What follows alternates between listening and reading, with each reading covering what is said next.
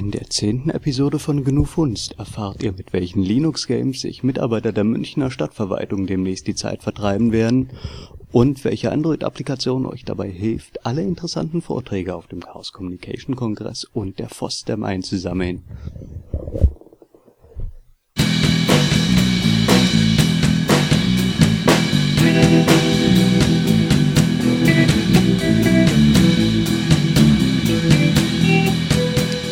Herzlich willkommen zur zehnten Episode von GNU Funst. Mein Name ist Paul Hensch. Normalerweise sitze ich hier mit André. André macht aber gerade Pause, der will erstmal eine Auszeit nehmen. Ähm, so eine GNU Funst Episode zu produzieren ist extrem anstrengend und äh, den ganzen Aufwand hatte ich diesmal selbst. Ich muss mir erstmal ein bisschen Aufnahmeequipment zu, äh, zulegen, das Ganze testen und irgendwie reinkommen, die Sendung vorbereiten. Hat etwas länger gedauert, trotzdem hoffe ich eigentlich wieder auf einen monatlichen Release-Zyklus äh, zu kommen. Eventuell irgendwann mal wieder mit André oder auch mit einem anderen Co-Moderator, den ich mir noch suchen müsste. Äh, ansonsten hoffe ich, dass ich die Qualität der Sendung erhalten kann, dass euch diese Sendung genauso viel Spaß macht wie die anderen, auch wenn ich alleine vor der Kamera sitze. Und damit das so ist, gehe ich als erstes mal auf einen Wunsch ein, den ihr schon vor mehreren Sendungen geäußert habt. Ihr wolltet mehr Spiele unter Linux sehen. Und das könnt ihr haben. Ich ähm, habe mal wieder ein Spiel rausgesucht. Das ist diesmal der Taurus Trooper. Äh, die Manpage dazu sagt eigentlich alles. Speed. More Speed. Es ist ein Casual Game. Ähm, ist ein, Ga ist ein Game von einem Entwickler namens Kenta Show. Der hat eine ganze äh, Handvoll Spiele entwickelt, die auch alle in Debian äh, zu finden sind. Und ich starte sie einfach mal. Äh, Level Normal, Hard, Extreme natürlich. Das ist ein Casual Game, das allein schon wegen der Mucke spielenswert. Und das Prinzip ist, im Prinzip, ist, ist eigentlich dieses alte, mach kaputt, was dich kaputt macht. Die Grafik und die Musik ist so, wie man es von diesen Kenta-Show-Spielen gewohnt ist. Ähm, also im Wesentlichen kann man sagen, der Entwickler hat so sein eigenes Genre. Und es geht hier um Zeit. Also man rast halt durch den Torus durch. Und immer wenn man irgendwas, irgendwas auseinanderschießt, dann gewinnt man dadurch ähm, Zeitpunkte und das Spiel wird wieder ein bisschen länger. Immer wenn man selber zerschossen wird, äh, kriegt man eine Zeitstrafe und das, äh, und das Spiel ist wieder näher am Game Over dran. Genau, jetzt zum Beispiel. Äh, die Soundeffekte sind cool, die Grafik ist cool. Ähm, das Ganze ist kein Multiplayer-Spiel, also insofern nicht so LAN-Party geeignet, außer für die Pausen, dafür, dafür eigentlich schon. Und ähm, ja, ansonsten ist das was, was man irgendwie, was man irgendwie zwischendurch spielt. Also nichts, nichts was eine Storyline hat. Äh, es gibt auch noch ein paar Spiele in, in der Queue, die ich irgendwann die nächsten Sendungen mal vorstellen werde, die eine Storyline haben. Jetzt lasse ich den mal einfach auslaufen hier. Und äh, ich denke aber, es ist auch mal wieder Zeit für eine sinnvolle Desktop-Applikation. Gibt es aber nicht heute. Äh, ich werde über Android reden. Ich werde einige News vortragen und dann werde ich am Ende der Sendung noch eure Fragen beantworten. Und bis dahin äh, könnt ihr, wenn euch die Sendung zu langweilig wird, wisst ihr jetzt, was ihr nebenbei zocken könnt. Na, das piept schon, das piept schon. Viel Spaß im weiteren Verlauf der Sendung.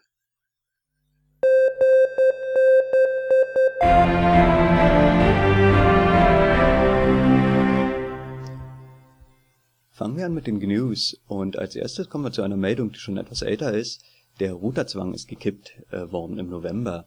Nicht unwesentlich aufgrund der Arbeit der Free Software Foundation Europe. Der Routerzwang war eine Idee von verschiedenen Internet Service Providern, die gern mehr Freiheit haben wollten bei der Auswahl der Internetrouter für den Endkunden. Das heißt, die Endkunden wären in dem Fall darauf angewiesen gewesen, den Router zu benutzen, den der Provider erstellt. Äh, sie hätten also nicht die Möglichkeit, einen eigenen Router zu benutzen, in dem sie die Zugangsdaten selbst eintragen. Und das heißt, Endanwender wären auch darauf angewiesen gewesen, diesen Router zu benutzen, wenn Sie Port Forwarding einrichten möchten, wenn Sie VPN-Tunnel einrichten möchten und so weiter. Also sehr abhängig von dem, was der Internet Service Provider Ihnen vorschreibt. Und die Bundesnetzagentur hatte am Anfang des Jahres äh, das mehr oder weniger durchgewunken als, als Regulierungsstelle. Und aufgrund von Einschätzungen, die dann unter anderem von der Free Software Foundation Europe kamen, äh, wurde dieser Routerzwang allerdings gekippt. Wenn ihr mit der Arbeit der FSFE also zufrieden seid, dann kann ich anbringen, ähm, der, dem Verein fehlen noch äh, einige, einige Euro für das Jahr 2014. Das heißt, ihr könnt zum Beispiel Fellow werden. Das bringt auch einige, einige Vorteile für euch. Damit könnt ihr einige Fellowship-Services nutzen und so weiter. Und unterstützt die FSFE und freie Software. Zu was sehr Erfreulichem. Die Linux-Umstellung der Stadt München wurde erfolgreich abgeschlossen. Das ganze Linux-Projekt geht jetzt also in die Wartungsphase. 15.000 Rechnerarbeitsplätze sind migriert und auf der Webseite der Stadt München ähm, stellen die zuständigen Admins äh, ihre Erfahrungen online und man, man kann also nachlesen, was für, was für Erfahrungen gesammelt wurden bei der, bei der Umstellung dieser Arbeitsplätze. Und wenn ihr sowas auch vorhabt, dann kann ich euch nur empfehlen, lest euch mal durch, was die Menschen da alles herausgefunden haben und für Verfahren entwickelt haben und äh, wie sie zum Beispiel mit Benutzern äh, dabei, also Benutzer einführen in diese in die Bedienung ihres äh, Linux-Desktops.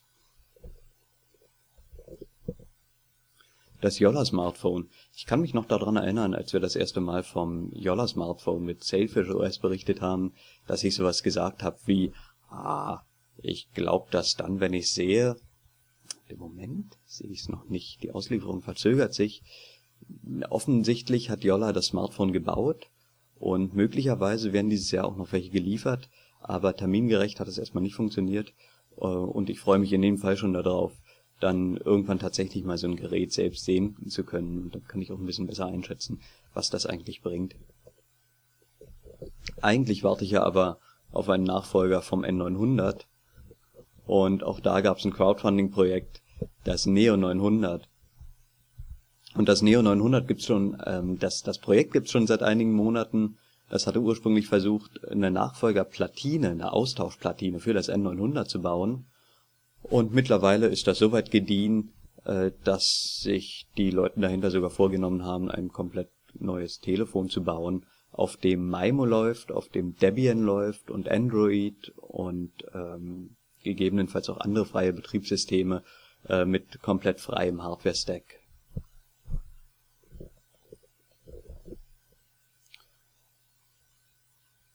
Schweifen wir mal kurz etwas ab in die Entwicklung von proprietärer Software. Es ist immerhin eine Linux und eine GNU-Linux-Meldung. Der Spielehersteller Valve hat ja vor einiger Zeit schon angekündigt, äh, Linux als zukünftige Plattform für seine Spiele-Releases zu, zu benutzen. Und jetzt wurden tatsächlich auch SteamOS, äh, die erste Beta von SteamOS veröffentlicht. Das Ganze ist für Endanwender noch nicht so empfohlen, aber man kann dem, dem License Agreement zustimmen und das runterladen. Äh, es handelt sich dabei um ein Debian Stable mit proprietären Komponenten obendrauf und äh, wir werden in, in kommender Zeit wahrscheinlich sehr, sehr viele proprietäre Spiele, größere Spiele für Linux sehen. Äh, SteamOS ist keine freie Software. Wenn ihr wollt, könnt ihr das mal auf einem dedizierten Gerät ausprobieren. Braucht man eine Nvidia-Grafikkarte und so weiter. Macht sich wohl gut zum Zocken. Und ich bin gespannt, ähm, wie viel Einfluss vor allem die Community auf diese, auf diese Plattform in Zukunft haben darf. Unsere liebste werbefinanzierte Major-Distribution hat ein neues Projekt am Stecken. Ähm, sie wollen von dem Gnome Control Center weg und ihr eigenes. Äh, ich ich gehe einfach mal weiter hier. Ähm, ein amerikanisches Marktforschungsinstitut, IDC, also ein richtig dickes Unternehmen, was so Markteinschätzungen erstellt, äh, hat den hat äh, analysiert, wo eigentlich Softwareentwickler weltweit sitzen oder, oder wie eigentlich weltweit Software geschrieben wird. Und ähm, sie haben festgestellt, dass es weltweit, also nach Einschätzung von IDC gibt es etwa 11 Millionen Software, äh, professionelle Softwareentwickler weltweit. Ähm, was jetzt furchtbar interessant ist an dieser Studie ist, es gibt äh, Dazu etwa 7,5 Millionen nicht professionelle Softwareentwickler. Mit nicht professionell meint IDC, das sind Menschen, die die Code schreiben, weil sie gerade als Admins arbeiten und Code brauchen oder die in ihrer Freizeit Code schreiben oder die für irgendwelche Projekte Code schreiben, der gebraucht wird. Und äh, das, das macht etwa 40 Prozent der weltweiten Menschen aus, die, die an Software arbeiten. Und äh, das ist ganz interessant, weil ähm, da muss man sich kurz ins Gedächtnis rufen, dass das Menschen sind, die Software schreiben und die eigentlich für was ganz anderes bezahlt werden. Und dass äh, Softwareentwicklung, äh, dass diese Software, dass diese Art der Softwareentwicklung folglich überhaupt gar nicht von Lizenzkosten abhängt oder davon Gewinn zu machen durch Lizenzkosten.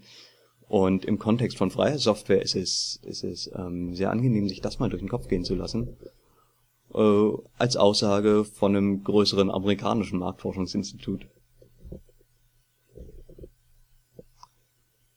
Ähm, Firefox äh, geht in der neuen Version in die Richtung, äh, die Plugins ein bisschen äh, an die Zügel zu nehmen. Sie schalten unter anderem ihr, ihre Java Engine, nicht die JavaScript Engine, die, die Java Engine, Java Plugin Engine, standardmäßig ab. Das Ganze läuft über so ein ähm, über so eine Click-to-Play-Funktion. Also ähm, man hat dann so ein, ja, ich habe es hier sogar auf dem Bildschirm, man bekommt so einen Load-Plugin-Button äh, angezeigt, äh, anstatt, anstatt dass das Plugin sofort losläuft. Das Ganze soll das Browsing sicherer machen. Äh, dazu muss man sagen, das äh, Flash-Plugin, sofern es up-to-date äh, up to date ist, ist standardmäßig trotzdem aktiviert. Also ähm, treffen die Mozilla-Leute da schon so eine, so eine Vorauswahl, ähm, über die man streiten kann. Äh, aber das ja, ist gerade eine Entwicklung, die vielleicht auch andere Browserhersteller noch nachmachen werden. Dazu muss man sagen, ähm, Click-to-Play bei Plugins äh, gibt schon länger in verschiedensten Browsern, aber das wird die Default-Einstellung von Mozilla.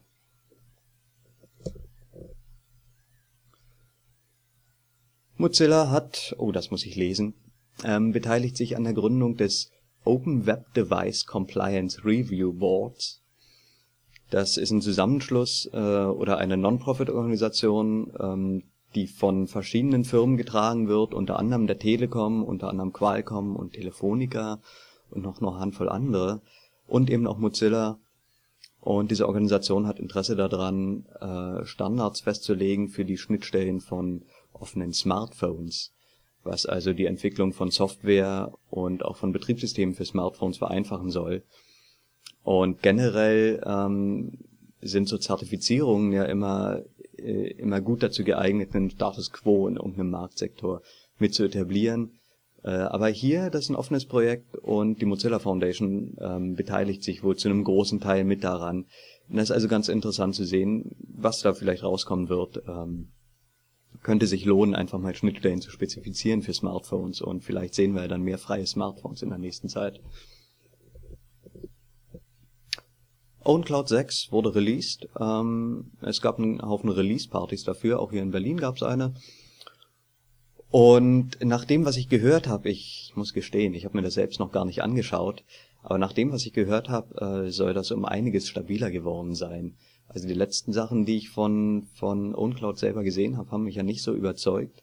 Aber ich habe jetzt wieder eine Menge Gutes gehört und vielleicht sollte man mal wieder reinschauen, wie sich OwnCloud mittlerweile entwickelt hat und ob das mittlerweile auch mal ähm, für eine Firma oder, oder einen kleinen Betrieb geeignet ist. Die Free Software Foundation, die amerikanische Free Software Foundation, hat das erste äh, Gerät mit ihrem Respect Your Freedom Label äh, zertifiziert. Um das zu erläutern, im Jahr 2005 hat die FSF das erste Mal ähm, Richtlinien festgelegt, die ein Gerät erfüllen muss, um, um dieses, ähm, um als freies Gerät oder als freie Hardware zu gelten. Und jetzt gibt's den ersten kommerziellen Anbieter, der ein, ein Gerät verkauft, was diesen Richtlinien entspricht. Das Gerät ist schon etwas betagt. Das ist ein ThinkPad X60 refurbished und mit geflashtem BIOS. Die britische Refurbisher-Firma Gluk Gluk hat also äh, von, von Werk aus sozusagen oder beim, beim Refurbisher äh, das BIOS mit Open, äh, mit einem Core Boot geflasht Coreboot ist, ein, ist eine freie Software, ein, frei, äh, ein freier Ersatz fürs BIOS, äh, mit dem das Gerät sehr schnell gebootet wird. Also innerhalb der ersten Sekunde nach dem Einschalten wird der Linux gerne geladen und man hat dann sehr schnell einen Login-Prompt. Und damit kann man das, äh, das erste Mal ein Gerät käuflich erwerben, was vom Scheitel bis zur Sohle mit freier Software und freier Firmware läuft. Die Firma IP Soft, äh, Rockstar ist eine Firma, die sich zum Ziel gesetzt hat, mit Patenten zu handeln, was effektiv heißt, Firmen wegen Brüchen von etwas obskuren Softwarepatenten zu verklagen. Und die Firma Nordel hat gerade mehrere ihrer Patente an IP Rockstar verkauft. IP Rockstar hat auch nichts Besseres damit zu tun gehabt, als als erstes Google zu verklagen. Ähm, wir können also äh, vorerst hoffen, dass sich das als taktischer Fehler erweist nach einigen Jahren der Verhandlung. Und dafür hat Carlo Piana aus der FSFE General Council dieses, ähm, dieses Prinzip von Softwarepatenten als Lizenz für Freibeuterei bezeichnet. Es gab bisher schon einige solcher Patentdeals, die immer noch an Auflagen gebunden waren, zum Beispiel, dass äh, Hersteller freier Software nicht für Patentverletzungen verklagt werden dürfen und der CEO von IP Rockstar allerdings hat mittlerweile öffentlich gesagt, dass er sich an solche Abkommen, falls die überhaupt Teil des Verkaufs waren, nicht gebunden fühlt. Das heißt, wir beobachten hier eine, äh, eine Entwicklung, die äh, ja sehr besorgniserregend ist. Zum Schluss noch eine Meldung von GNU PG Projekt. Das Projekt hat gerade eine, eine Fundraising-Kampagne gestartet, um Mittel zu erheben, die es ermöglichen sollen, die Verschlüsselungssoftware besser an Endanwender zu, äh, zu vermitteln.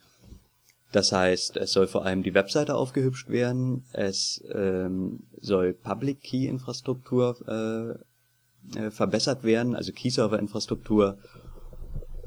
Und äh, dazu ist gerade eine Spendenkampagne am Laufen, die schon, äh, die schon ziemlich erfolgreich war bisher und die noch optimiert werden kann. Äh, es geht vor allem, äh, es, es geht weniger darum, grafische Oberflächen für GNU-PG direkt vom Projekt zu schreiben. Das, das machen ja in der Regel andere Projekte, sondern wie gesagt, die Software zugänglicher oder überhaupt das, das Konzept dieser Verschlüsselungssoftware zugänglicher zu machen äh, mit Videotutorials, mit äh, Download-Verzeichnissen und so weiter. Äh, wenn ihr also auch Interesse daran habt, in nächster Zeit äh, mehr verschlüsselt zu kommunizieren, dann ist das vielleicht interessant für euch, euch damit zu beschäftigen und zu, zu sehen, was die Kampagne für, für, für äh, Früchte tragen wird oder auch beizutragen.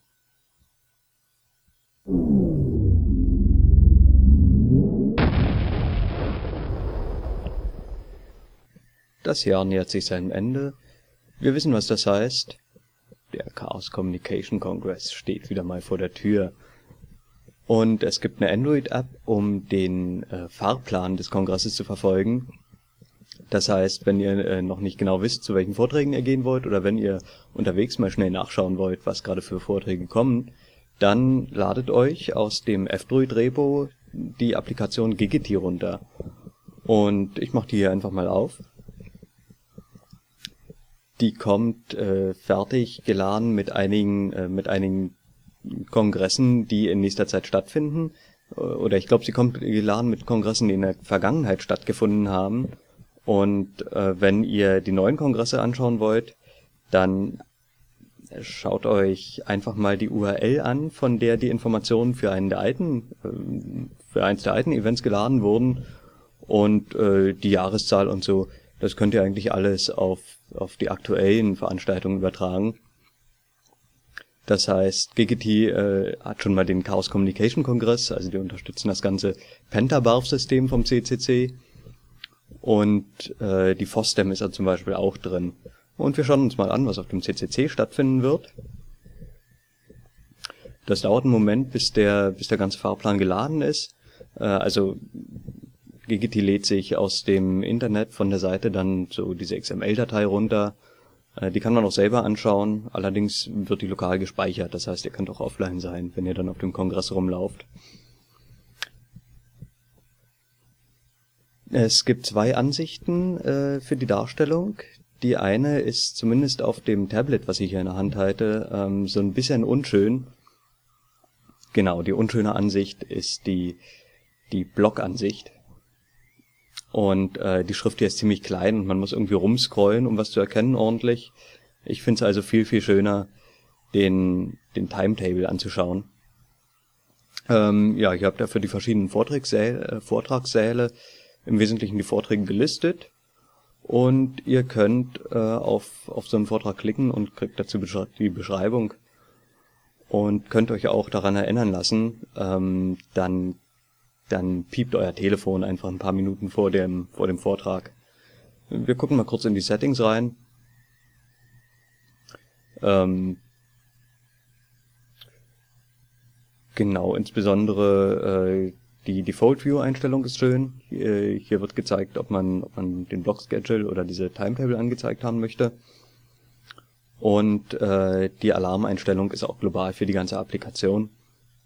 Das heißt, ein Minuten, fünf Minuten, wenn ihr auf dem Kongress seid, dann könnt ihr in der Regel innerhalb von fünf Minuten so einen Vortrag erreichen.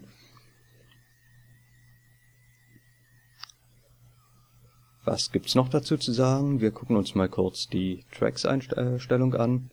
Ähm, genau, das ist die Liste zum Beispiel vom, vom Pentabar, von den, von den verschiedenen Vortragstracks, die es auf dem Kongress gibt. Was auch noch interessant ist, ist, ähm, man sollte natürlich in der Lage sein, den Tag zu verändern, an dem man äh, was anschaut.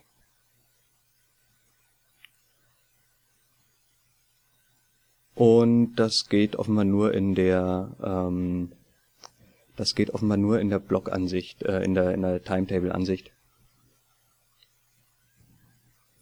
Genau, die macht auch Sinn. Change Day. Und jetzt haben wir die vier Tage des Kongresses und wechseln mal zum Freitag, zum 27. Dezember. Das gibt's für den Kongress, das gibt's für die FOSDEM, äh, das gibt's für den Berliner Linux-Tag, alles enthalten in dieser Applikation. Also wenn ihr das nächste Jahr über so ein bisschen zu den Kongressen reist, äh, dann werden wir uns auf einigen bestimmt sehen. Und mit, äh, mit Gigity äh, verpasst ihr eure Vorträge nicht mehr so leicht.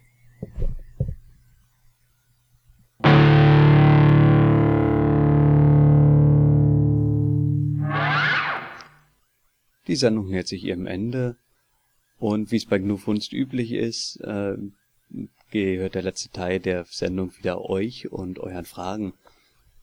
Da ist einmal Robert, der fragt, wie machen wir das eigentlich mit dem Android-Screening auf dem Desktop? Also wie, wie zeigen wir die Android-Screens in unserer Sendung an? Und äh, da wählen wir tatsächlich eine relativ haarige Methode. Erik ist irgendwann mal darauf gekommen, dass in Android äh, gibt's das Device-File, also dev graphics fb0, in dem stehen die AGB-Daten äh, für den jeweiligen Screen drin, äh, der gerade angezeigt wird. Also man man kann dieses, das ist das Framebuffer-Device, man kann das auslesen und man kriegt RGB-Daten raus. Oder ich glaube, man kriegt sie BGR kodiert oder so raus und kann die dann über Netcat, übers Netzwerk streamen. Und genau das machen wir. M-Player kann die auffangen und zum Beispiel auch konvertieren, abspielen, was auch immer. Und das lässt sich relativ leicht in unsere Sendung reinschneiden. Äh, dafür ist es gut. Robert hat, glaube ich, für den Vortrag, den er halten sollte, letzten Endes auf einen Plugin für das Android SDK zurückgegriffen, was das Ganze ein bisschen bequemer und klickbarer macht. Aber ich bin in dieser Sendung zum Beispiel wieder beim Framebuffer Streaming äh, geblieben. Und äh, vielleicht kann ich dazu auch mal ein Making-of machen. Dann haben wir ganz viele Einladungen von Leuten, die möchten, dass wir Twitter beitreten. Ah, ja, für diejenigen, die es nicht gemerkt haben, Twitter ist in den letzten Monaten zu einer ganz furchtbaren Spam-Schleuder geworden. Also bitte, bitte, wenn ihr Freunde habt, dann gebt deren E-Mail-Adressen nicht bei Twitter ein, wenn ihr einen Twitter-Account habt. Und ähm, dann gab es auch noch diese Unart. Ich weiß nicht, ob das bei Twitter gefahren wird, aber unter einigen Webseiten ist es in letzter Zeit modern geworden. Die fragen euch nach den Zugangsdaten zu eurem E-Mail-Account. Und die versprechen euch auch, dass sie die Passwörter nicht weitergeben oder speichern oder so. Und dann loggen die sich via IMAP auf eurem E-Mail-Account ein und durchforsten die IMAP-Header nach E-Mail-Adressen. Das ist also ganz, ganz, ganz, ganz furchtbar, was die da machen. Äh, Facebook hat das zum Beispiel eine Weile lang gemacht, bis die in Deutschland dafür auf die Mütze gekriegt haben vom Verbraucherschutz. Und äh, LinkedIn tut das immer noch. Die sind berühmt berüchtigt dafür. Das waren die ersten. Ich weiß nicht, ob Twitter so eine Nummer zieht. Aber bitte, bitte, bitte äh, gebt euer E-Mail-Passwort nicht auf anderen Webseiten ein als äh, der eures E-Mail-Providers. Und bitte, bitte, bitte ähm, benutzt auch keinen Service dazu, um Leute mit anderen E-Mail-Adressen irgendwo einladen zu lassen oder so. Wenn ihr, äh, weil das Nervige bei Twitter ist auch noch, dass man, um diese Mails abzustellen, das machen muss, was man wirklich nie, nie machen sollte bei Spam-Mails. Man muss auf Links klicken, die da drin sind. Ansonsten gibt, gibt's die Mail alle paar Tage. Ähm, wirklich, äh, No-Go, geht gar nicht. Wann kommt die nächste Folge? Hm, äh, ja, hier ist die nächste Folge. Ihr habt gesehen, äh, im Moment ein bisschen anstrengend, weil GNU Funst ist jetzt gerade wesentlich eine Ein-Mann-Show. Und ich hoffe eigentlich, dass, dass ich das bis zum nächsten Monat wieder ändern kann. Und Fabian und Jürgen haben nach RetroShare nochmal gefragt. Ähm, die saßen bestimmt nebeneinander, weil die, Mail, die Mails kamen fast zur gleichen Zeit an. Und die fragen, ob wir jetzt einen RetroShare-Kanal haben. Da muss ich gestehen, RetroShare ist bei uns eigentlich gar nicht richtig abgehoben. Ähm, das eine Problem ist, Peers zu finden, aber das, das ging sogar so halbwegs. Äh, das, was wirklich nicht, nicht schön ist momentan in der Usability, ist, äh, das im Hintergrund laufen zu lassen. Also RetroShare ist halt eine grafische Anwendung. Und ähm, wenn man so einen kleinen Headless-File-Server hat oder so, dann, dann macht sich das darauf nicht so schön. Also selbst die Headless-Variante von RetroShare ist auf die Qt-Bibliotheken angewiesen. Und davon abgesehen ist die auch nicht so, so umfangreich gut bedienbar wie die, wie die grafische Applikation. Äh, also ich glaube, man, man hat gar nicht alle Features drin, um alle Einstellungen zu treffen.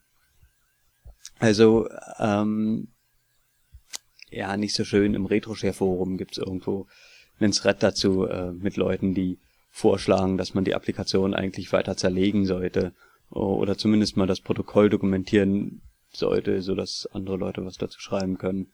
Äh, wenn das passiert, dann können wir uns RetroShare vielleicht auch mal wieder angucken. Aber im Moment, äh, obwohl das eigentlich ziemlich genial ist, obwohl, obwohl die Applikation cool ist, die Usability jetzt für mich ähm, äh, also das, das Konzept von der Desktop-Applikation ist einfach nicht so attraktiv gerade für mich. Ähm, ich würde mir doch was anderes wünschen dahinter. Das waren eigentlich auch schon die wesentlichen Fragen, die sich in drei Monaten angestaut haben. Also bitte, bitte ähm, schickt mehr Fragen an post.gnufunz.de. Und äh, dann wünsche ich euch noch einen schönen Kongress über die Feiertage und äh, im nächsten Jahr sehen wir uns ja vielleicht auf der FOSDEM oder vielleicht auch bis dahin in einer neuen Sendung. Bis dann.